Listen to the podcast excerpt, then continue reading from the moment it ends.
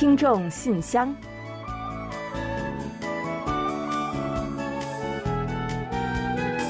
分享最新动态，聆听您的心声。听众朋友们好，我是李璐，欢迎您收听全新一期的《听众信箱》节目。听众朋友，大家好，我是婉玲，很高兴跟大家相会在信箱节目之中了。韩国呢，继五十岁以上人群开始接种新冠疫苗之后啊。最近呢，占人口比重较大的十八到四十九岁人群也开始陆续接种疫苗了。嗯，没错。所以呢，最近很多人见面打招呼时候呢，都会问候一句：“哎，你打了疫苗了吗？”那平时在职场里呀，或者是朋友间碰面呢，也总少不了要聊聊疫苗。嗯，刚刚我们还聊过，没错啊。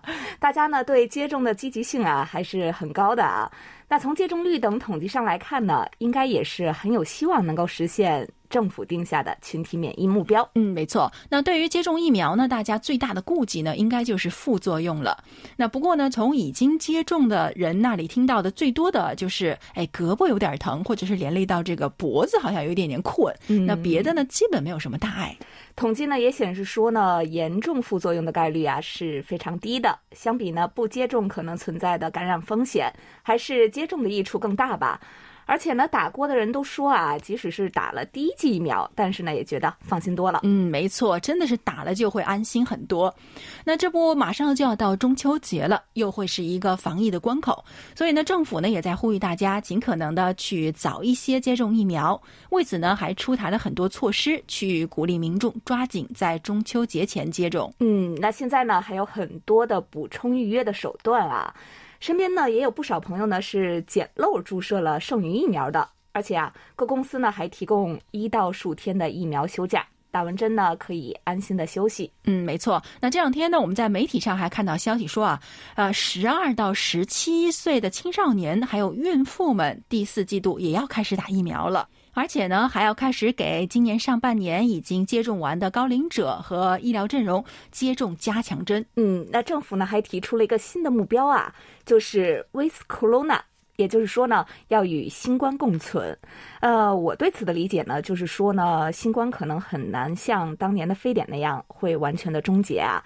但是呢，随着疫苗接种的普及，未来呢，我们或许可以像和流感等病毒共存一样，去应对新冠。并且呢，回归正常的日常生活啊！当然了，那政府提出这个说法呢，也是非常谨慎的。那面对这一新的传染病，人类呢都是在摸索着去如何去克服。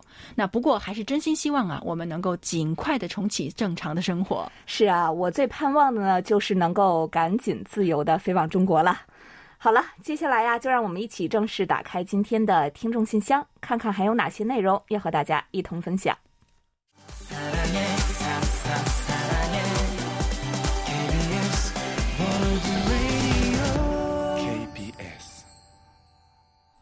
欢迎回来，您正在收听的是韩国国际广播电台的听众信箱节目。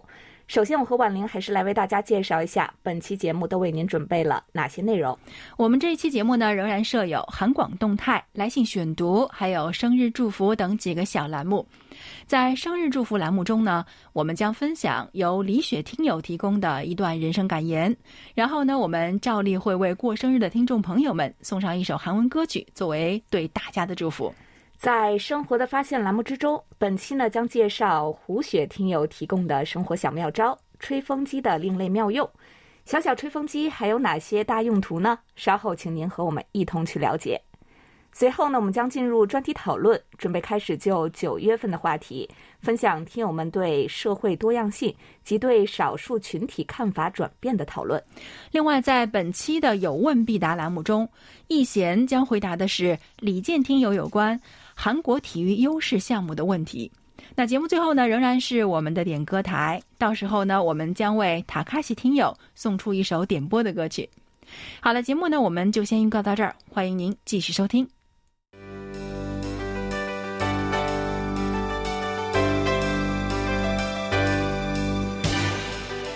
听众朋友，欢迎进入今天节目的第一个环节——韩广动态。首先呢，再次提醒各位听众朋友们。我们下半年非常重要的听友参与活动之一，二零二一年度的海外听友满意度调查呢，正在进行之中。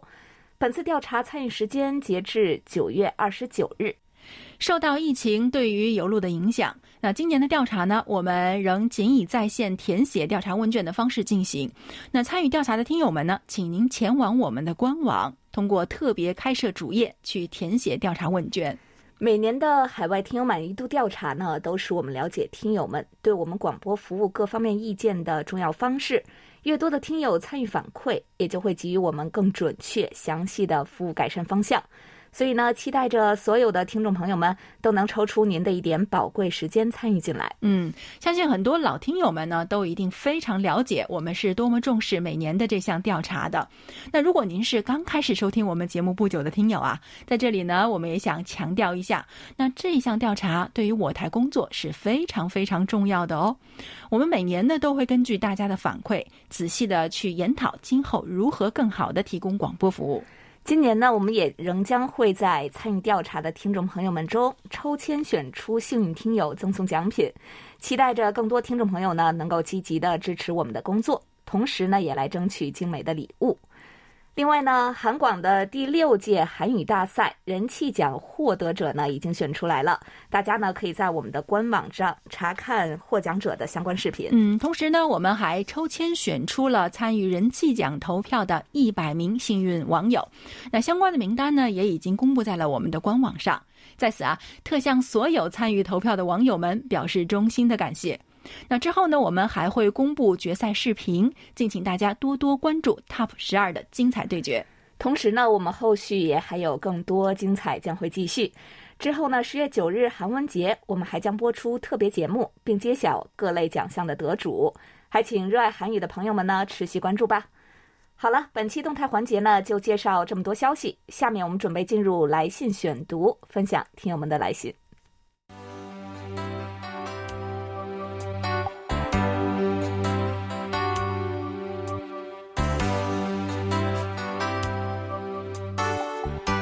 听众朋友，这里是来信选读时间。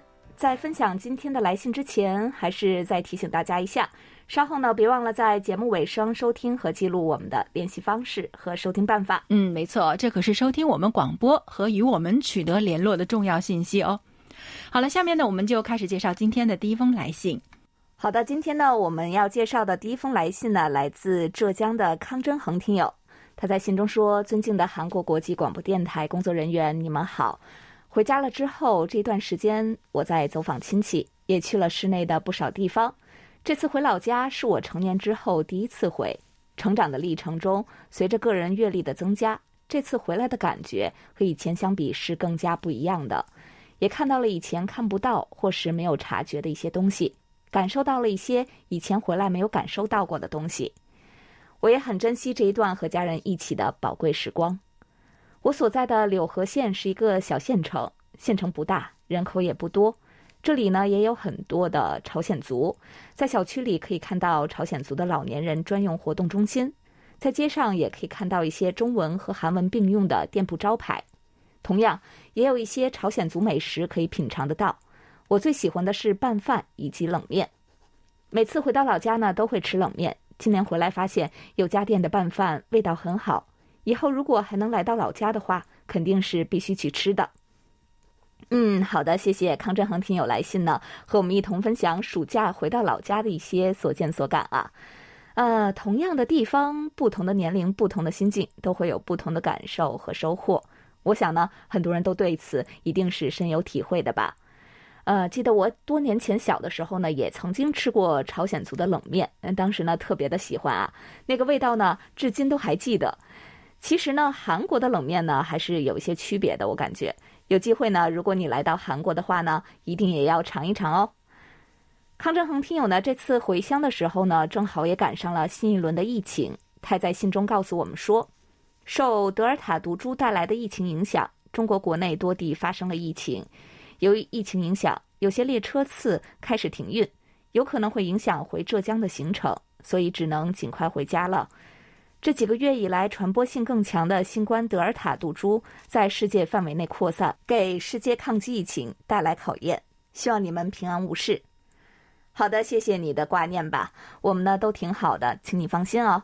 呃，不知道你现在呢是否已经是踏上了返程的火车了呢？这马上也要开学了吧？路上呢一定要注意防疫和安全。希望你的旅途呢一路顺风。另外呢，这次康真恒听友啊还在老家给我们寄送了一张来自他家乡的明信片，并且呢在上面写道：“很高兴能在东北老家寄给你们一张明信片。等您收到这张明信片的时候，夏天的炎热应该就接近尾声了吧？由于卡片空间限制，只能写寥寥数字。祝身体健康，工作顺利。”是啊，收到这张明信片的时候呢，首尔已经是初秋的模样了。我想东北的话呢，降温应该是会更明显一些的吧？不知道现在那里的天气怎么样了呢？突然想起来呀，康真恒听友呢，这次暑假真的是走了不少的地方啊。这马上就要回学校上学了，又会有哪些不同的感受呢？我们也非常期待你能够抽空再来信告诉我们。最后呢，也要感谢你的照片分享，让我们有机会认识你的家乡。见识它的美好。好的，非常感谢康真恒听友啊！我们韩广中文广播开播六十周年特别节目呢，虽然已经播出一段时间了，但是因此而掀起的回忆潮似乎并没有减退。那天津的李健听友呢，就又写来一封信，回忆他与韩广结缘的过程。说到韩广，我最早是从听众信箱开始收听韩广中文节目的。那会儿，要是我没记错的话，主持人是曹红梅还有李璐。当时啊，我是用家里的中短波外加调频收音机，在很随意的情况下转台转到了韩广节目。第一次在信号质量并不是很好的情况下，听到了很亲切的声音。这里是韩国国际广播电台，在大韩民国首都首尔为您播音。后来还发现韩广中波的幺幺七零千赫，那我也尝试着去收听了。怎奈这个频率跟本地中波幺零七零天津经济广播呢，常常会打架窜台，收听效果也不是很好。再后来呢，KBS World Radio 出了客户端，总算是能够稳定收听了。其实啊，要说到韩广，我最喜欢的节目，第一名呢就是听众信箱。另外呢，我也很喜欢看韩剧学韩语，今日首尔走向未来。通过韩广这些节目呢，让我对韩国这样一个国度有了更深的进一步了解。嗯，好的，非常感谢啊，李健听友呢，应该算是跟我们交流非常多的一位听友了。那之前呢，我们也跟红梅聊起过，她也很清楚的记得您这位热心的听友，她也记得您非常喜欢听众信箱节目。那作为这个节目的主持人呢，我跟李璐呢也是非常感谢您一直以来的陪伴。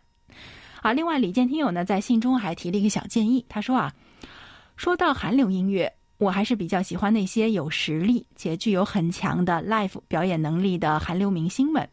其实我倒是觉得，以后韩流冲击波，除去向大家推荐目前韩国国内最火最新的韩流音乐之外呢，还可以考虑增加一些目前韩国娱乐圈大家比较关注的一些新闻，这样也许可以让这个栏目的内容更加丰富一些。那希望韩广中文广播能够继续保持住这样的风格，以后的节目呢也能够持续不断的创新。嗯，好的，非常感谢李健听友的建议啊，我们呢会在制作节目的时候认真参考。那如果您现在就想了解更多更新的韩流音乐之外的娱乐信息呢，其实可以去参考一下我们官网上的这个娱乐板块啊，那里边呢设有演艺新闻、韩流明星以及韩影韩剧，还有排行榜等等，这些内容呢也都一直在更新，可以让您更全面的了解到韩国演艺界的各种消息的。好了。在今天做节目之前呢，我看到信箱里呢又已经收到了一封李健听友的来信啊，非常的感谢啊，也祝您工作和生活都非常顺利，一切也都顺意顺心。嗯，好的，谢谢李健听友。接下来呢，我再来分享一下朱坚平听友收听我们六十周岁庆生特辑后的一封来信吧。他在信中说，参与韩广的各项活动，并和韩广互动交流，就是对韩广的最大支持。谢谢韩广在八月十四日的韩广中文台六十周年台庆特别节目中播出了我的贺信，听了这期特别节目深有感触。韩广各位主持人介绍了在韩广工作的心路历程，字里行间透露出对在韩广工作是那么的执着，倾注了极大的热情和努力，感染了广大的韩广听友。谢谢你们的辛勤付出了，新的起点，新的展望，相信韩广会越办越好。节目会越来越丰富，越来越精彩，收听长虹。好的，谢谢朱建平听友对我们的一贯支持和鼓励啊。呃，每一次的庆生和特别活动呢，总是少不了您的热诚话语和分享。我们呢，也都是一直的牢牢记在心中，会把这一切呢作为我们的动力，用更好的工作和服务呢回馈您和广大听友们的厚爱。另外啊，您提到的应用程序闪退问题啊，呃，有可能是因为版本的升级，建议您呢卸载之后啊，重新的下载使用。您的其他的收听效果反馈呢，我们也是一并的收到了，将转告技术部门做参考。非常的感谢您。好的，感谢朱建平听友。那上海的赵亚东听友也写来一封信，谈到了他为韩广中文广播开播六十周年所送上的又一份特别的祝福。他在信中是这么说的：“李璐、婉玲还有汉斌，你们好，请代我问中国语组的宋部长、金博老师和所有同仁好。再次祝贺韩广中国语节目开播六十周年。六十年的时间真是太快了，难忘在上世纪九十年代，没有互联网，信息传递还不发达，出国对于普通老百姓来说想都不敢想的年代，有缘认识了韩广。”韩广节目为我们打开了一扇了解外面的窗口，让我们认识、喜欢上了当时对中国人来说神秘陌生的韩国。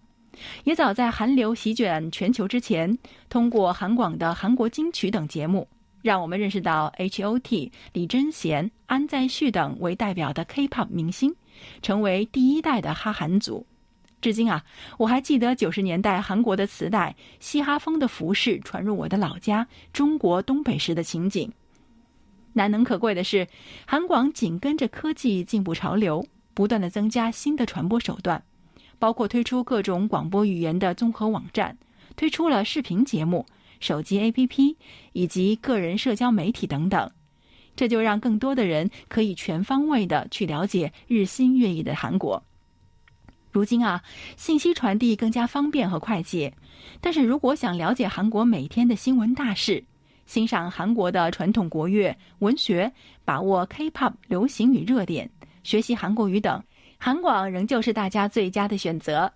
基于此，我特别写了一篇文章，了解大韩民国的窗口——韩国国际广播电台，发表在了韩国文化体育观光部海外文化红报院旗下的韩宣网上。希望全世界的人们，哪怕不听广播，也要认识、喜欢韩广。今年年底，期待你们节目中说的庆祝六十周年的特别节目。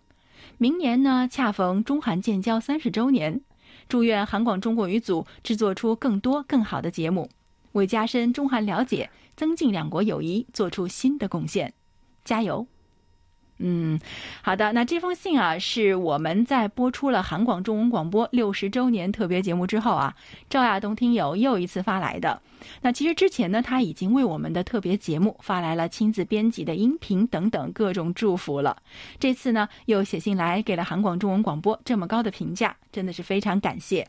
那我们呢，也特意到韩宣网去拜读了您的文章。嗯，不愧是韩宣网的名誉记者，笔杆子啊！看了您的文章啊，即使是根本不了解 KBS 韩国国际广播电台的人们，也会对 KBS 有一个全面的、清晰的了解。收听 KBS 广播的兴趣呢，我想也会油然而生的吧。所以呢，非常感谢您这么多年来坚持不懈的为支持韩广、宣传韩广做贡献。那我们也相信啊，一定可以像您信中希望的那样呢，我们的努力之下，能够制作出更多更好的节目。那至于今年年底的中文广播开播大型庆祝节目呢，我们一定会努力的做得更棒、更精彩，不辜负大家的期待。好的，再次感谢赵亚东听友。感兴趣的朋友们也可以到寒暄网去拜读一下他的大作哦。好的，谢谢周亚东听友。接下来呢，我再来分享刘帆听友的一封来信吧。这封来信呢，也是随之前发送给我们的生日祝福呢来信一同发送过来的。今天呢，赶紧再来补充的介绍一下吧。刘帆听友呢在信中说：“尊敬的 KBS 中文组全体人员，你们好，证明卡和小礼品我都收到了，谢谢各位，也谢谢你们在当时解答我的小问题。”收到信件之后，首先是 QSL 卡，正面呢看到李璐姐姐手写的回复，字体很美。我在居住地向你云点赞。背面是今年的日历以及 KBS 各语言的生日。接着呢是几张收听报告，我会好好保存的，到时候呢可以向你们发纸质的收听报告。最后呢就是那个小礼品了，收到至今尚未拆开，我会留作纪念的。嗯，好的，礼物呢千万呀别舍不得打开哦，快拆开看看里面都有些什么吧，希望你能够喜欢哦。还有呢，就是也很开心的看到你说呢喜欢我们赠送的 QSL 卡，下回呢我们再请婉玲姐姐也为你赠上一张 QSL 卡吧。婉玲呢非常的有才情，一定会为你撰写上几句美文祝福的。刘凡听友呢还在信中对我们说啊，在七月及八月上旬的节目里呢，我在周四的今日首尔里听到了那个神秘人在主持，我的脸上浮现出笑容。他和龙军主播配合的节目非常的完美。当然了，其他主持今日首尔的主播们主持的也都很不错。嗯，好的，你说的这个神秘人呢，依然是我们的主播海峰，对吧？最近呢，他偶尔啊会有代班主持今日首尔的时候，我们呢也会再将你对他的喜爱转告给海峰的。还有呢，就是喜欢他的声音的话呢，可以周一至周五每天收听他播送的新闻节目哦。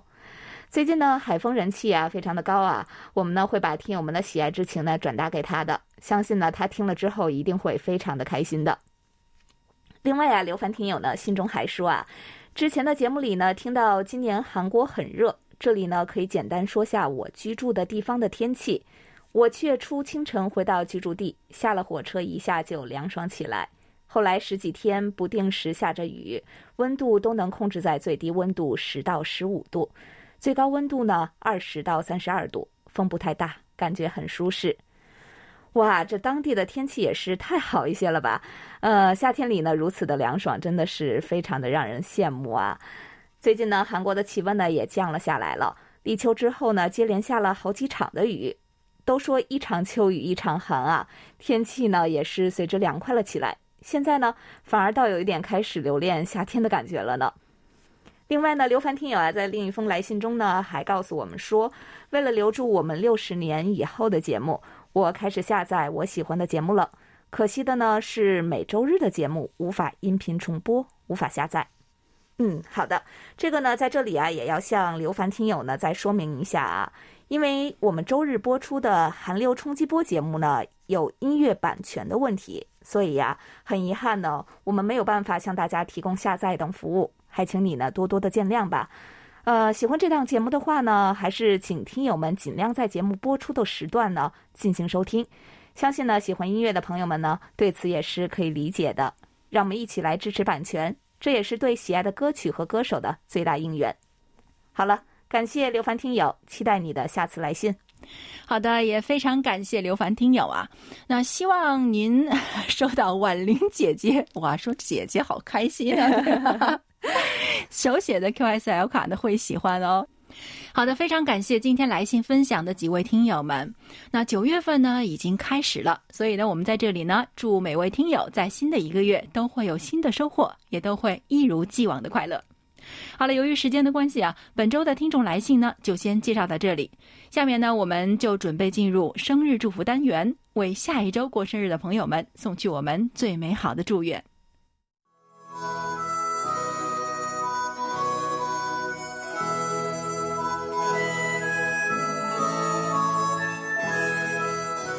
每个生命都是独特且美丽的，组合在一起，共同谱写出了一曲婉转动听的生命之歌。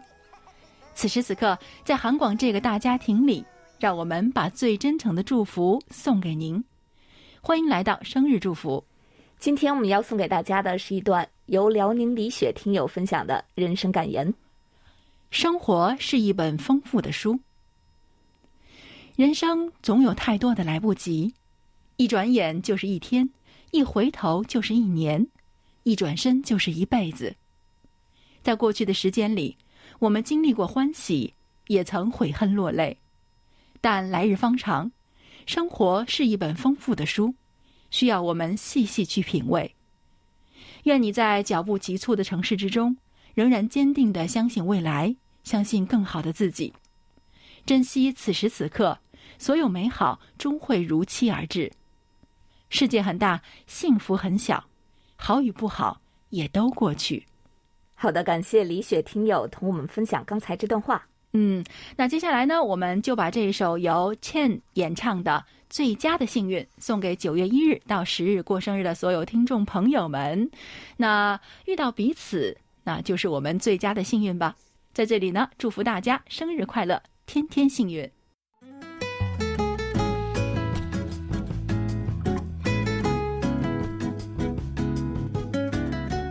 随韩广一同关注韩国电影吧！在韩国电影《寄生虫》折桂奥斯卡四大奖项后，世界影迷的视线都集中到了韩国电影上。你也想赶上时尚吗？是否因错过某一部韩国电影而感到遗憾？或为不知从哪一部开始看起而迷茫。好，我们就给您揭晓答案。韩广已从二零一零年四月二十一日起，每周在官网介绍一部新的韩国电影预告片和其幕后花絮。在官网主页点击娱乐，进入韩影韩剧即可。还犹豫什么？不要再次留下遗憾啦！快和我们一同追赶流行吧！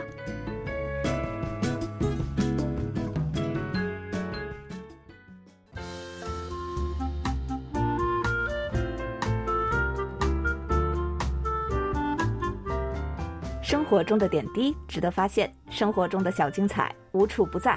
让我们做您的小助手，带您去了解生活中那些您不熟识的小窍门、小秘诀，给您的日常多一点温馨的提示。欢迎大家进入生活的发现。吹风机啊，是我们居家生活必不可少的物品。其实啊，除了吹头发，吹风机呢还有很多我们意想不到的妙用，能给我们的生活带来很多的便利。那今天呢，我们就通过介绍胡雪听友分享的内容，给您介绍几个吹风机的另类妙用。嗯，首先呢，就是去除贴纸。我们有很多新买的物品上就会发现啊，都贴上了贴纸。那时间久了呢，就会很难去掉。这个时候啊，您可以将吹风机调到热风的最高档，然后对着贴纸呢来回吹。几分钟过后啊，贴纸呢就会逐渐的软化。这个时候呢，再用指甲挑起贴纸的一角。轻轻的拉起就可以轻松去除了，而残留的胶呢，还可以用酒精来去掉。另外呢，是吹风机可以使小食品恢复酥脆。家里的饼干之类的小食品啊，打开包装袋之后呢，很快就会收潮变软。这时候啊，如果您用吹风机的热风吹上几分钟，把食物上的潮气吹干以后啊，就会发现呢，食物恢复酥脆了。哇，是真的吗？哎，这个问题其实困扰我已经很久很久时间了。下一次呢，一定要试试。那再有呢，就是可以驱潮防霉。家里储藏的一些物品，比如说图书啊、邮集呀、相册之类的，放的时间久了之后呢，就容易受潮变霉。用吹风机的热风吹一吹，就可以把湿气吹走，防霉。另外呢，还可以用吹风机来修正冰箱的门封条。冰箱用久了之后，门上的封条会变形，从而导致密封不严，会影响冰箱的制冷效果，而且还费电。将吹风机的热风调到最大档位。对准封条变形的部位呢，吹上几分钟，等封条变软之后啊，趁热将封条变回原状即可。嗯，是不是很神奇啊？那第五呢，就是消除木质家具上的残蜡，用吹风机对着残蜡吹，直到残蜡融化，用纸巾擦掉就可以了。这样呢，还可以清理的很彻底。另外呢，吹风机还可以用来去除异味。如果冬天呢，我们外出吃火锅的话呀，衣服上很容易会留下味道。这个时候呢，就可以用吹风机吹一下，来去除火锅味儿了。嗯，我是火锅党啊，这个我还真试过，的确是有效果的。那还有呢，就是可以用吹风机来拔钉子。那如果钉在墙上的钉子或者是螺丝钉生锈了，很难拔出来的话呢，这个时候呢，可以用吹风机吹几分钟热风，螺丝钉受热之后呢，就会膨胀，然后呢，等到冷却了之后，就很容易拔出来了。嗯，是热胀冷缩的原理啊。呃，还有呢，吹风机可以用来除尘。如果电脑键盘里呢积了大量的灰尘，这个时候呀，可以在关闭电脑之后呢，用吹风机吹一下，就能轻轻松松的去除灰尘了。嗯，再有呢，就是除虫，将电吹风对准窟窿和碗橱的旮旯以及桌子的缝隙等处吹，那么蚁类还有蟑螂等受热男人就会跑出来，可以趁机一举消灭。嗯，怎么样？吹风机的这些妙用您都掌握了吗？在此呢，我们也要特别感谢胡雪听友的精彩分享。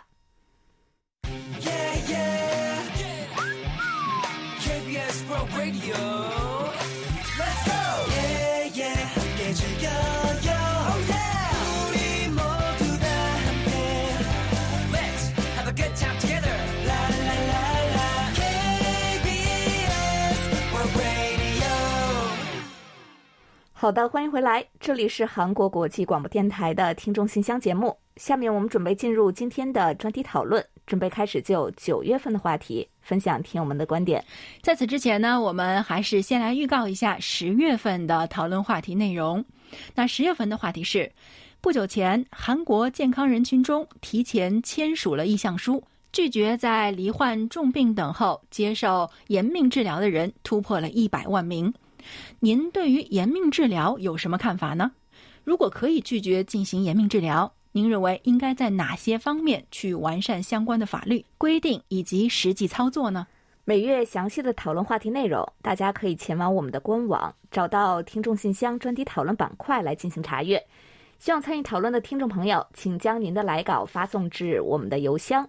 目前呢，我们正在进行九月份讨论话题的内容征集，欢迎广大听友呢积极参与讨论。幸运的听众朋友还会有机会获得我们赠送的精美奖品。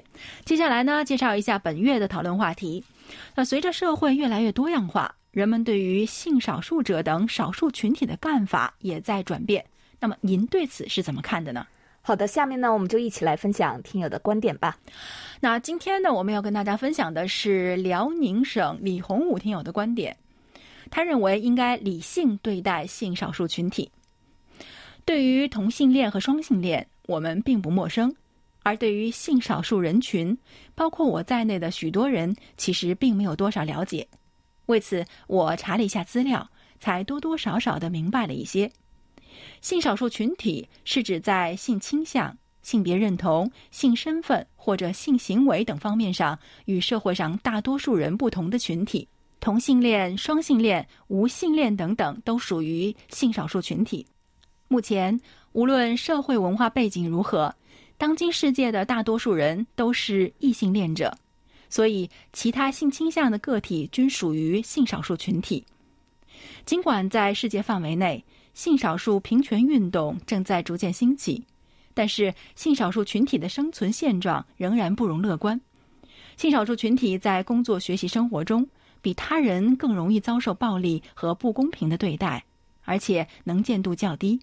他们对于的社会压力会导致性少数群体的身心健康更容易出现问题。由于歧视、污名、社会排斥等，性少数群体在寻求心理与健康服务时也会遇到困难。很多咨询师或者是医生常将性少数人群的性倾向、性别认同和性别表达问题化、病理化，甚至会遵循性少数人士家人的意愿。而对同性恋者或者跨性别者进行扭转治疗，性少数人士在非自愿的情况下被精神病院收治的事件也时有发生。因此，面对心理咨询师时，只有少数人能够毫无顾忌地披露自己的性少数身份。由于大多数人对于性少数群体仍然持反感的态度，目前也没有法律明确声明对他们的合法权利的保护。性少数群体在教育、就业、家庭等各个社会环境中，均受到不同程度和形式的歧视和欺压。但是，社会大众，特别是年轻一代，对于性少数群体态度的整体趋势啊，是越来越宽容的。其实，他们和异性恋一样自然，并不是什么心理变态。这一点已经被越来越多的心理学家所认同。对于那些异于常人的性行为以及群体，没有必要反对或者是推崇，包容一些，顺其自然也就是了。好，以上就是李洪武听友关于本期话题的看法。好的，感谢李洪武听友的分享。本期专题讨论就介绍到这里，接下来我们进入下一个环节。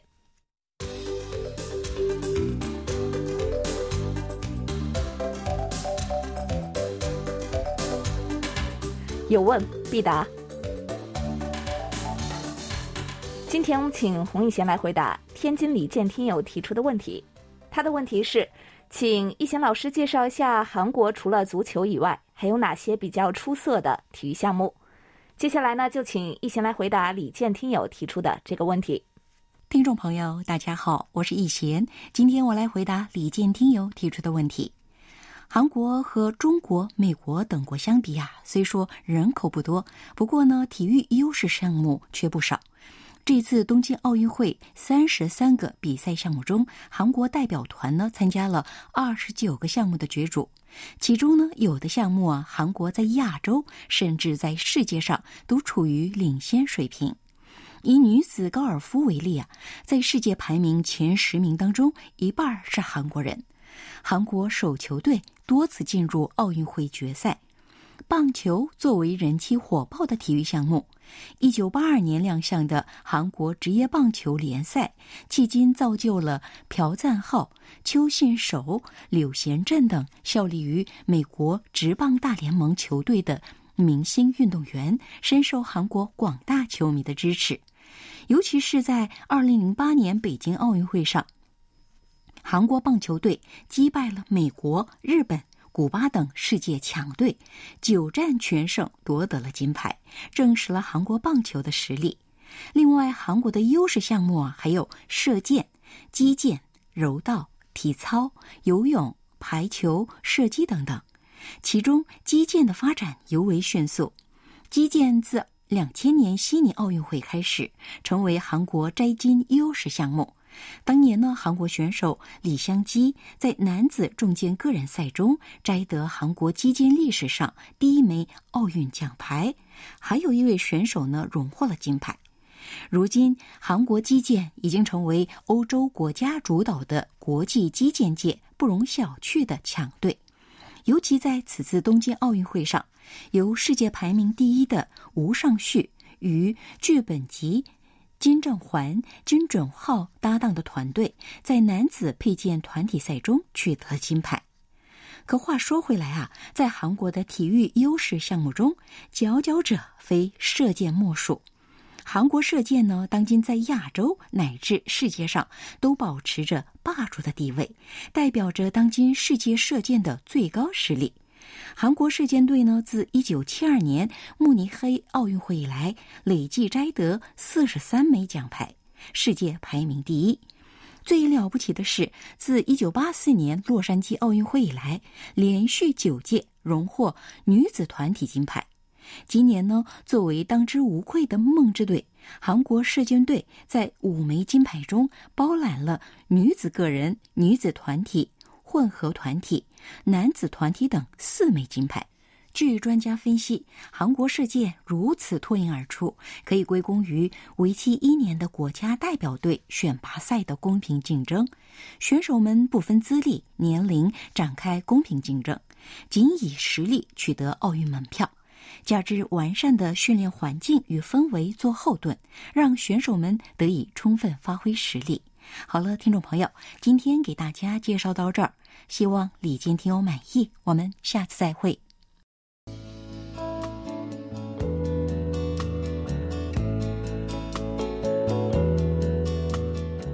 节目最后是点歌台栏目，来自日本的塔卡西听友给我们来信，希望点播一首 IU 演唱的《夜信》送给大家。嗯，非常感谢塔卡西听友点歌啊！稍后呢，我们就一同来欣赏这首歌曲。在播放歌曲之前呢，我们还是要先来揭晓一下本期节目的获奖名单。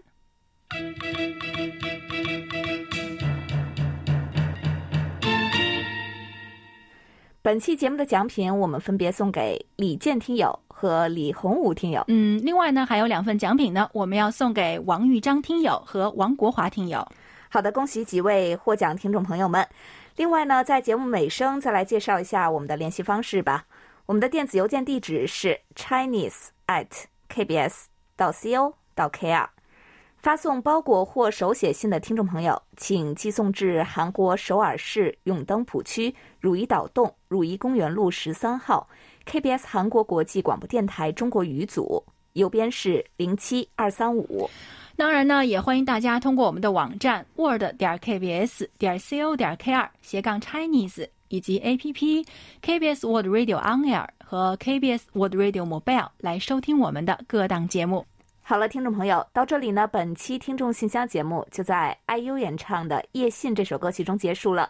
非常感谢大家将近一个小时的陪伴，嗯，也感谢众多听友积极参与我们的节目互动，欢迎大家呢继续给予我们鼓励与支持，多来信，多提宝贵的意见和建议哦。好了，到这里我们韩国国际广播电台一个小时的中国语节目就全部播送完了。主持人婉玲和李璐在韩国首尔，祝大家周末快乐。我们下周同一时间再会。